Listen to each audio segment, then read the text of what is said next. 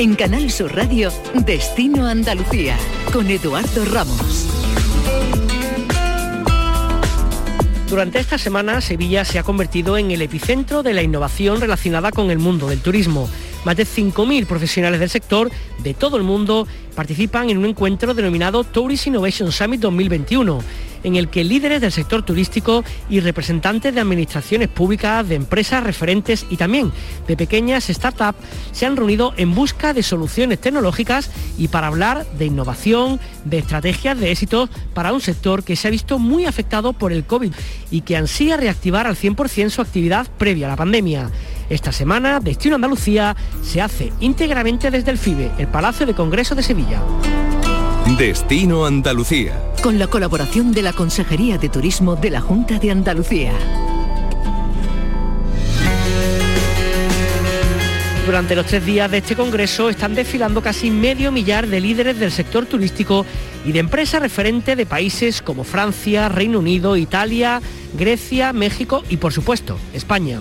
Además, participan máximos responsables de empresas punteras como Ryanair, Iberia, Vueling, TUI, Iberostar, Meliá o Barceló Hoteles, entre otros. Y tenemos la suerte de contar con nosotros a Raúl González, que es el CEO del Grupo Barceló. Raúl, ¿qué tal? Muy buenas, ¿cómo estamos? Buenas tardes a todos. Cuéntenos un poquito de cara a este año, cómo se presenta la cosa. En primer lugar, estamos, entendemos que un poquito mejor que el año que he pasado por lo menos, pero no sé si en cifras de las que nos gustaría estar más o menos. Bueno, yo creo que siempre las cosas siempre son mejorables, pero van mucho mejor de lo que iba en el año pasado y cuando me han preguntado a lo largo de este tiempo cómo veía la situación, yo he insistido mucho en una obviedad, ¿no? que es que yo creía que el segundo semestre del año iba a ser mucho mejor que el primer semestre de 2021, que el 21 iba a ser mucho mejor que el 20 y que el 22 iba a ser mucho mejor que el 21. De momento se va cumpliendo, aunque ya se ve que es una estimación no, no muy precisa. ¿no? Yo creo que hay comportamientos muy diferenciados por geografías y por tipologías de hoteles. Por lo tanto, nos encontramos con hoteles que en la época de verano han batido récords históricos, nunca habían hecho tan buen ejercicio, y nos encontramos otros hoteles que todavía les queda mucho. Quizás hay un dato que me ha llamado mucho la atención y yo creo que es bueno para, para situarnos, que es, nosotros abrimos este año un hotel en Conil, en primera línea, iba fenomenal, hotel nuevo, fantástico hubo un rumor, porque no fue noticia, de que se iba a confinar la zona. Automáticamente, mes de julio, el hotel lleno, cancelaciones, la gente no quería ir y luego no se confirmó la noticia, nunca fue confinada la, población. Pero con esto lo que trato de decir es cómo hay una correlación terrible entre la situación de la pandemia, de las decisiones de restricción a la movilidad tanto en origen como en destino. Eh, hemos hablado un poquito del tema del COVID que sin duda pues ha, marcado, está marcando la realidad del, turismo, eh, pero pensando, aparte del COVID, más allá de eso, a medio, a largo plazo, en un congreso como este que habla de innovación, que habla de sostenibilidad, ¿por dónde tienen que ir un poco los hoteles, en este caso las cadenas hoteleras de cara al futuro? ¿Y qué se aprende del COVID? ¿Qué se ha aprendido del COVID? Bueno, yo, yo creo que el, bueno, primero el COVID lo, que aprendes es a, gestionar una situación dramática, ¿no? De cuando no tienes ningún ingreso y tienes todos los gastos y ver cómo sobrevives, ¿no? Yo por eso, cuando hablan de sostenibilidad, digo, la primera es sostener la compañía que no se caiga y luego miramos todo lo demás, ¿no? Eh, claramente se han acentuado ciertos procesos que yo creo que ya estaban, o sea, ciertas tendencias, lo que ha hecho el COVID es acelerarlas. O sea, los procesos de digitalización han avanzado unos años en, unas pocas semanas. ¿no? Yo creo que también hay una concienciación mayor con el tema de la sostenibilidad, aunque yo tengo mis dudas, ¿no? Hay mucha gente que dice que la mayoría del mercado está dispuesto a pagar una cantidad adicional si el hotel es sostenible. Yo creo que esto queda muy bien. Si nos preguntan a todos, ¿y usted pagaría? Seguro que decimos que sí. A la hora de la verdad, cuando miramos, hoy este vale 100, este 105, oye, voy, al de 100, no miramos si es más sostenible o no, creo, ¿eh? Y, probablemente también nos cuestionamos más la vida, ¿no? Es decir, oye, la vida es corta, hay que disfrutarla y una de las grandes cosas que se puede hacer en la vida para disfrutarla es viajar, ¿no? Son como de las cosas más importantes. Cuando uno echa la vista atrás y hace memoria de su vida, probablemente son momentos familiares o con amigos y muchos de ellos vinculados al viaje, ¿no? Por lo tanto, yo creo que saldremos fuertes de esto. Permíteme también que le pregunte un poquito por, por Andalucía, por esta comunidad autónoma y la presencia que tienen ustedes en Barcelona, en nuestra comunidad autónoma, y qué previsiones hay. Acaban de decirnos que abrieron hace poco este hotel en, Conil. ¿Cómo, ¿Cómo está la salud de, su cadena hotelera en nuestra comunidad autónoma? Bueno, nosotros ahora estamos cerca del liderazgo, no somos todavía los líderes por número de habitaciones, pero estamos muy cerca. Hace 10 años éramos el número 10 y ahora estamos casi en liderazgo. Yo creo que en dos o tres años yo creo que vamos a ser líderes en número de habitaciones. Al final tenemos aquí trabajando pues unas 3.000 personas, que generando mucho empleo. Y la, verdad es que Andalucía está en un proceso de transformación muy bonito, ¿no? Eh, ha mejorado mucho los hoteles, la, calidad de la, oferta. Y yo creo que seguimos teniendo que hacer una, apuesta por tener un, turismo de, de más calidad y para eso hay que adaptarse todos, las, las tiendas de souvenirs o los restaurantes o, los hoteles, las infraestructuras. Y yo creo que eso es en donde tenemos que hacer una apuesta. ¿no? Por eso me da a veces pena con esto de los fondos europeos que no haya una apuesta país por hacer una reconversión del sector integral. No, ya no me refiero a los hoteles, me refiero a todo el sector para convertir España en el gran destino mundial. ¿no? ¿Qué se mantendrán en los hoteles a día de hoy y qué cambiará mirando un poco ya más a largo plazo, 15, 20, 30 años, con todo lo relacionado con la innovación, con la tecnología? ¿Qué piensa que seguirá estando y qué piensa que puede cambiar? Venimos de una época en que el largo plazo era una semana, por lo tanto 15, 30 años me cuesta verlo. ¿no? Yo, yo creo que va a haber dos, dos tendencias claramente diferenciadas. Una, que es una cierta tipología de hotel en el que no habrá contacto humano, el que será todo totalmente automatizado. Yo voy a, dormir, llego a las 11 de la noche después de haber cenado, me voy a levantar por la mañana y me voy a ir, no tengo ningún interés, probablemente llego cansado, ni quiero hablar con nadie, eh, que me dejen en paz.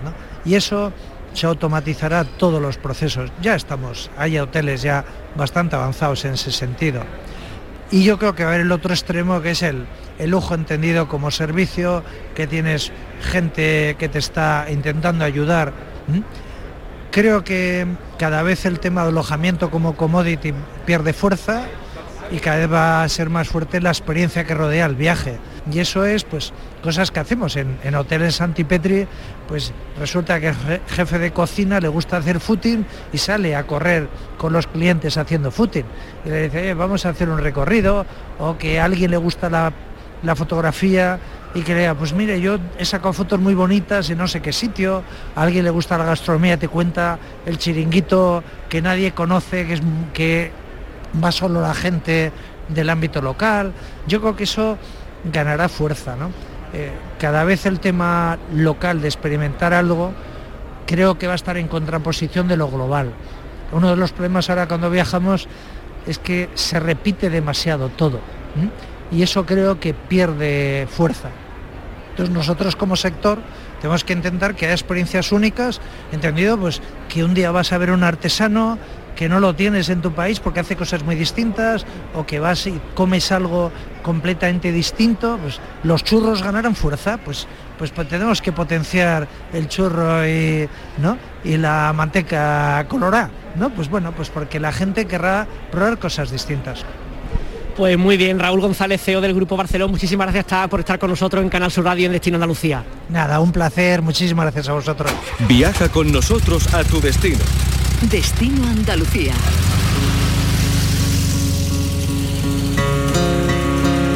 El término inteligencia turística hace referencia a la incorporación del análisis de datos globales y actualizados al proceso de toma de decisiones en el sector turístico. En otras palabras, reducir la incertidumbre a través del uso de información obtenida del análisis de diferentes fuentes de datos en tiempo real. Esta inteligencia turística es la aplicación operativa del conocido análisis como Big Data, un término que a veces es demasiado genérico, no se puede concretar, pero que sí tiene un retorno muy claro. Tenemos con nosotros a Carlos Zendra, que es el director de ventas y marketing de Mabrian Technologies. Carlos, ¿qué tal? Buenas tardes. Hola, buenas tardes, Eduardo. ¿Cómo trabajáis con el Big Data, con los datos, que son como muchísima cantidad de información y cómo eso se plasma después en decisiones que toman las empresas para llevarlo a buen puerto?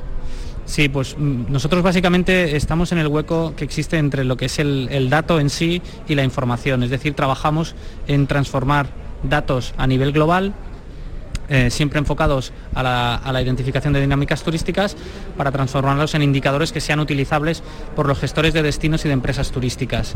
Además de, ofrecerles información basada en analítica de datos, les ofrecemos una, capa de asesoría para ayudarles a interpretar esa información y a que la vayan incorporando de manera progresiva en su toma de decisiones. Incluso te diría más, eh, hasta las grandes empresas todavía hoy en día no están, eh, diríamos, preparadas para manejar los volúmenes de datos con los que se trabajan.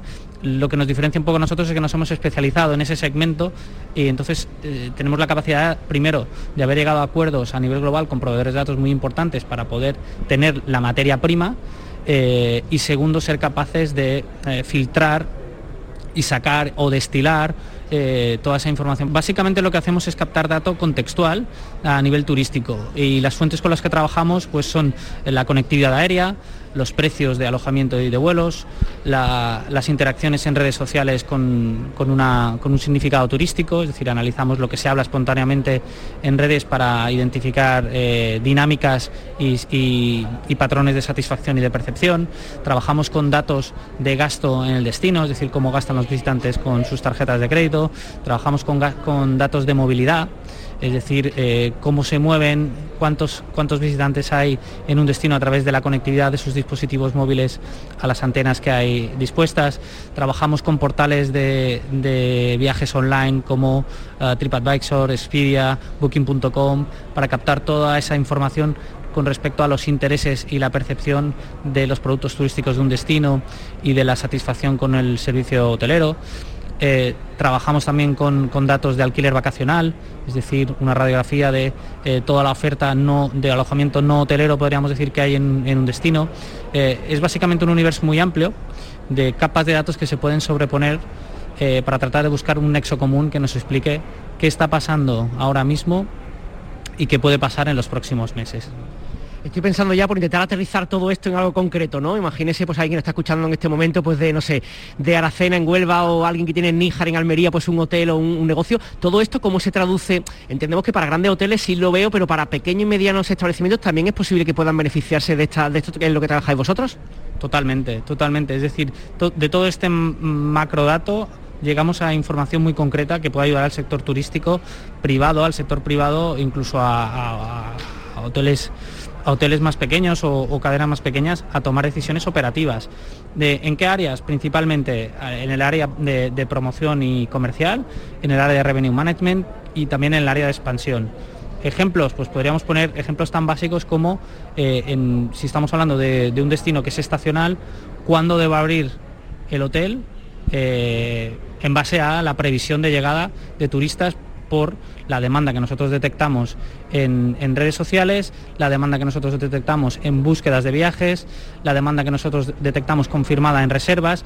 Todo eso eh, es un termómetro que te puede indicar cuál es la mejor fecha para abrir o cuál es la mejor fecha para lanzar una, promoción para potenciar tu venta directa, por ejemplo. Cuando se habla de, los datos que hay muchísimos, entiendo que algunos serán de fácil acceso, a lo mejor el tema de la conectividad aérea, porque son datos mm, públicos, pero el resto de información, esos datos, y pregunto desde mi ignorancia, se compran, se obtiene, se busca cómo se hace para obtener todos esos datos y después para, para digamos, juntarlos y que les sirva a un tercero la gran mayoría se compran, eh, algunos se obtienen porque son datos públicos y entonces se, pueden obtener a través de, metodologías eh, en, la red, eh, pero la, gran mayoría se compran. En cuanto a la conectividad aérea que, tú comentabas, es, es, verdad que es un, es un dato de uso público en España a través de AENA, pero siempre estamos hablando de dato histórico. Nosotros trabajamos con el dato a, futuro de conectividad, que es un poco lo que le da el factor predictivo, a, también a uno de los factores predictivos a la herramienta, y ese dato también hay que comprarlo, que es básicamente la programación que, que tienen las aerolíneas para volar a nivel mundial hasta 12 meses vista. Es decir, hoy en día estamos viendo lo que tienen programado hasta noviembre de 2022. Eh, otra de las cosas que, que, realizáis en este congreso es un tema de indicadores sobre sostenibilidad turística. ¿Es otro de los temas importantes que está encima de la mesa?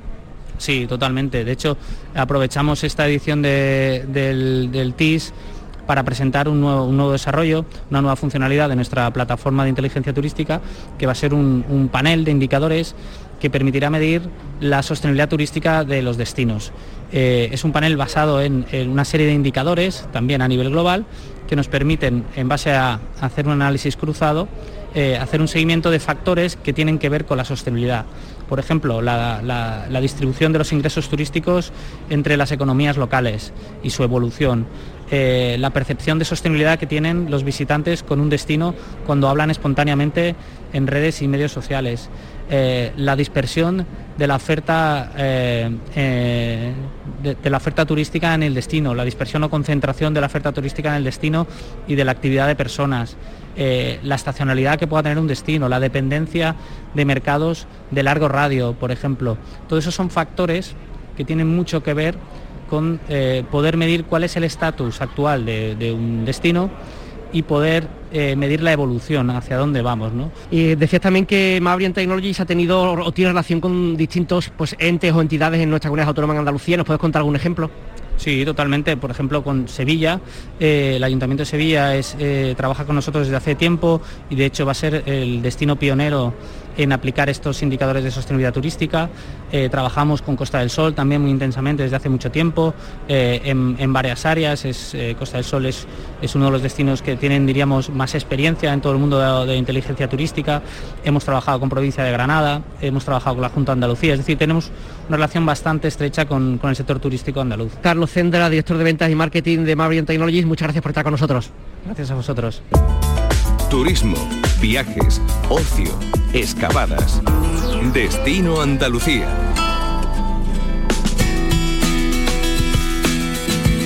Seguimos hablándoles de tecnología, cómo hacer accesible a todos los destinos y a todos los turistas las últimas tecnologías multimedia y el Big Data para mejorar la experiencia en el destino. La respuesta puede ser Aumentur, una novedosa plataforma inteligente que ofrece los recursos técnicos más punteros y más desarrollados para hacer realidad el Smart Turismo, el turismo cercano más avanzado. Tenemos con nosotros a Javier Mero, de, que es el CEO de Aumentur. Javier, ¿qué tal? Muy buenas. Muy buenas, ¿qué tal?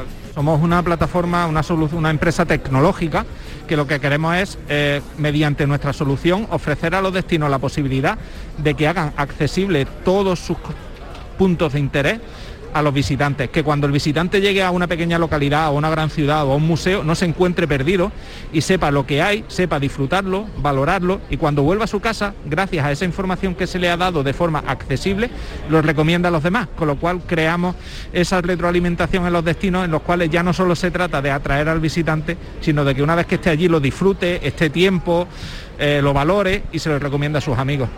Una de las cosas más interesantes de vuestra, de vuestra plataforma de Aventur es que no hace falta que cada pueblo, cada municipio, cada museo tenga su propia aplicación, sino que vosotros, digamos, dais ese soporte tecnológico. Efectivamente, era una de las ideas principales de nuestras propias decepciones al visitar lugares y no tener información, lugares pequeñitos. Nos planteábamos que por qué ocurría eso. Y es verdad que la tecnología es algo costoso y no todos los lugares tienen los recursos ni técnicos ni humanos para desarrollar una aplicación que es bastante costosa y luego mantenerla en el tiempo, que una aplicación hay que tenerla durante muchos meses, muchos años y con actualizaciones continuas.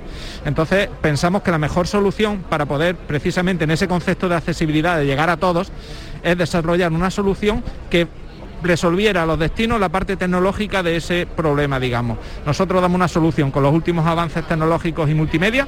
Cualquier destino puede ofrecer texto, audio, modelos 3D, vídeos, 360 grados, realidad aumentada, lo que quieran enseñar sin tener que desarrollar nada de código. En cuestión de horas ya pueden ofrecer las guías de visita multimedia para sus visitantes, cosa que de otra forma, si cualquier pequeño pueblo, supongamos que tuviera una ayuda, una subvención y tiene que desarrollar la aplicación, pasarían meses hasta que tendrían algo, ya saldría obsoleto. En nuestro caso, lo que les ofrecemos es tener siempre la última versión, siempre actualizada con los últimos avances y creemos que eso es muy importante, poder hacer accesible la tecnología no solo a los grandes monumentos, a los que tienen miles de visitas diarias o a las ciudades de, varios cientos de miles de habitantes, sino también a las pequeñas localidades, ser una herramienta universal. Además, la parte positiva en vuestro proyecto, que me contabas que no tiene mucho tiempo de vida, es que realmente ya hay muchos eh, espacios, muchas localidades en nuestra comunidad autónoma en otros lugares que ya están metidas en, este, en, vuestra plataforma de aventura, o sea que no es una cosa futuro, sino que una, una realidad ya a día de hoy.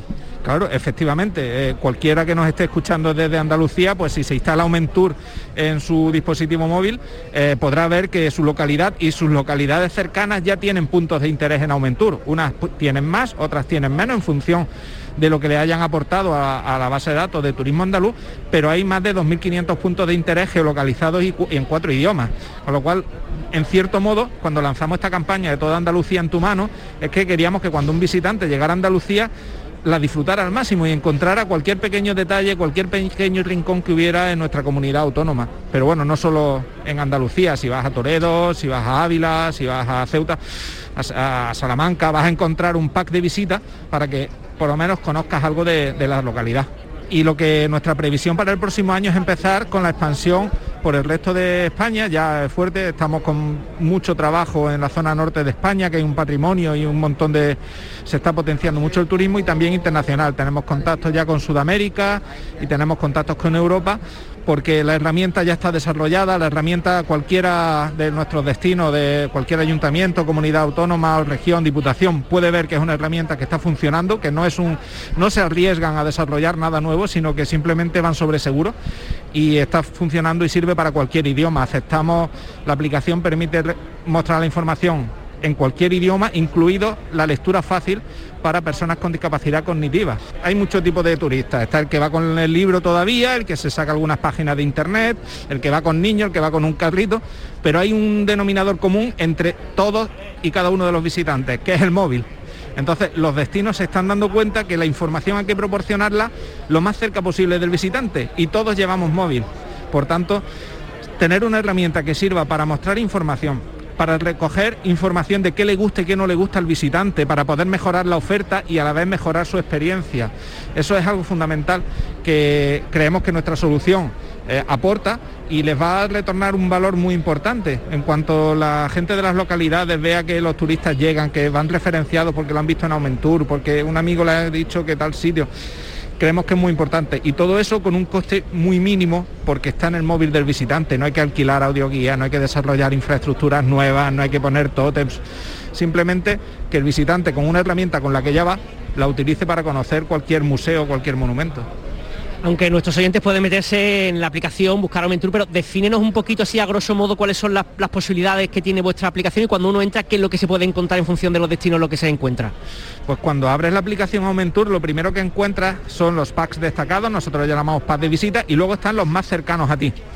Tú puedes ver los packs por proximidad, pero también puedes utilizar el buscador y si vas a ir a visitar, que digo yo, pues Jerez, pues buscar Jerez y te va a decir los packs que hay en Jerez de la Frontera pero es que cuando vayas a un destino puedes encontrar un código QR de un cartel diciéndote descárgate la guía gratuita en Aumentur, lo escaneas y rápidamente te, lo lleva. O si visitas, digo yo, en Granada, el cuarto real de Santo Domingo, con la entrada te dan tu QR para que te lo escanees, te descargas la aplicación y ya puedes visitar ese monumento que es el precursor de la Alhambra comprendiendo perfectamente toda su historia y su devenir histórica, cosa que hasta hace un mes no se podía. Javier Melero, CEO de Aumentur, gracias por estar con nosotros. Muchísimas gracias a vosotros, Eduardo. Destino Andalucía.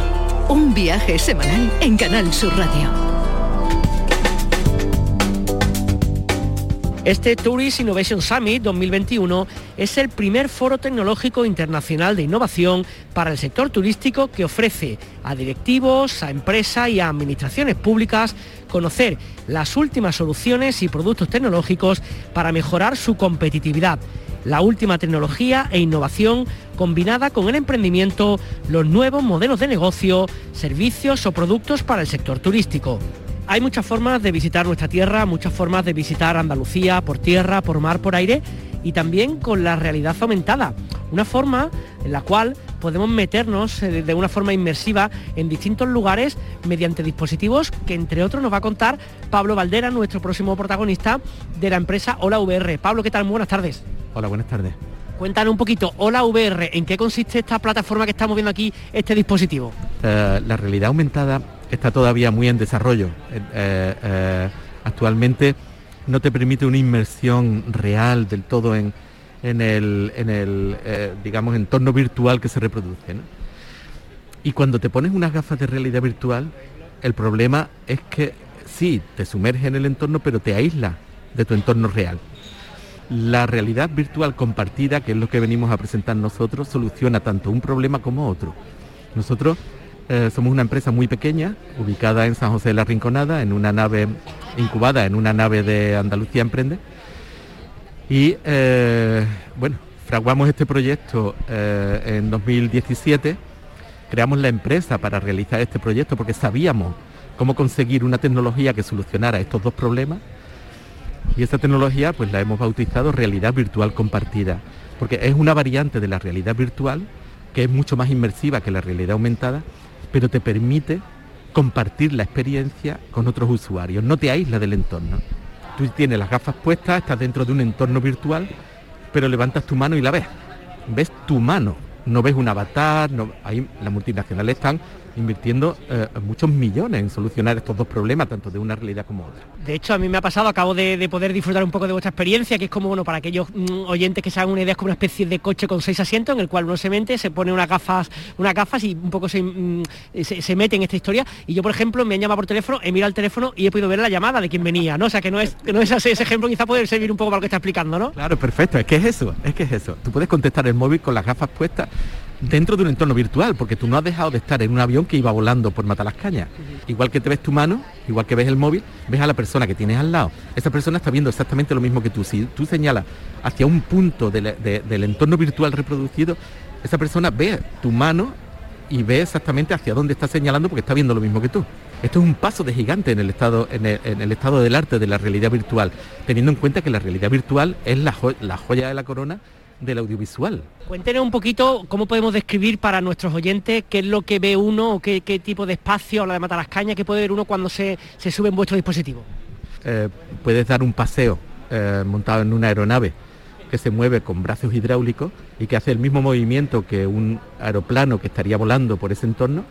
Es una nave pequeña de seis plazas, la tenemos también de dos, eh, y te paseas por un entorno natural, para mostrar y promocionar turísticamente un entorno natural.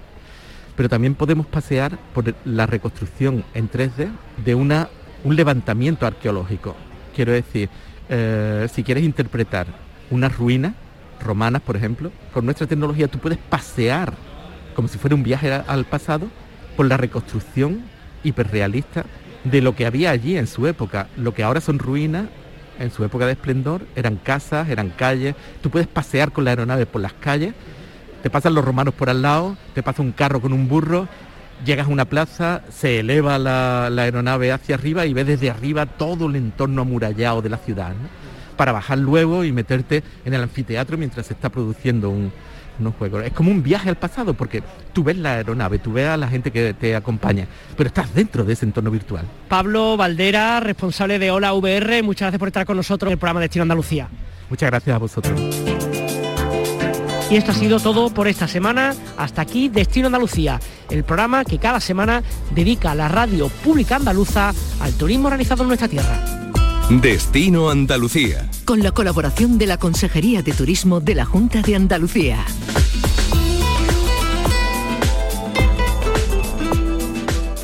Destino Andalucía. Canal Sur Sevilla. ¿Buscas una fibra óptica que te dé más? Telecable Andalucía es tu operador local de confianza, sin trucos ni engaños. Telecable. Fibra de 300 megasimétricos por solo 14,90 euros al mes y línea ilimitada de 30 gigas por 12,90. Contrata ahora en telecableandalucía.com y entra en un sorteo de productos Xiaomi. Telecable Andalucía, conectarse está al alcance de todos. ¿Sabes que en Concesur Dos Hermanas te regala la luz de emergencia V16 homologada? Ven a realizar el mantenimiento de tu Mercedes-Benz y llévatela totalmente gratis hasta el 31 de diciembre. Infórmate en nuestro taller autorizado Mercedes-Benz de Concesur Dos Hermanas o llamando al teléfono 955-634-400 marcando la opción de cita previa. ¿Sabías que no tienes por qué convivir con el dolor? La Clínica HLA Santa Isabel te ayuda a aliviar tus molestias con su nueva unidad contra el dolor. Este nuevo servicio ofrece tratamientos para el dolor crónico como hernias discales, dolor lumbaro cervical, cefaleas, trigémino, artrosis y otras patologías. Pide tu cita en la Clínica Santa Isabel al 954-570-004 en Luis Montoto 100. HLA Santa Isabel cuida de ti. Este lunes, a partir de la una de la tarde, llega el análisis de la actualidad en la jugada de Sevilla, con la gastronomía más canalla que se cocina en Sevilla Este. En Burro Canaglia Baran Resto Sevilla Este, en la Avenida de la Innovación 5. Disfruta de la experiencia Burro Canaglia Baran Resto Sevilla Este. Te quedarás sin palabras.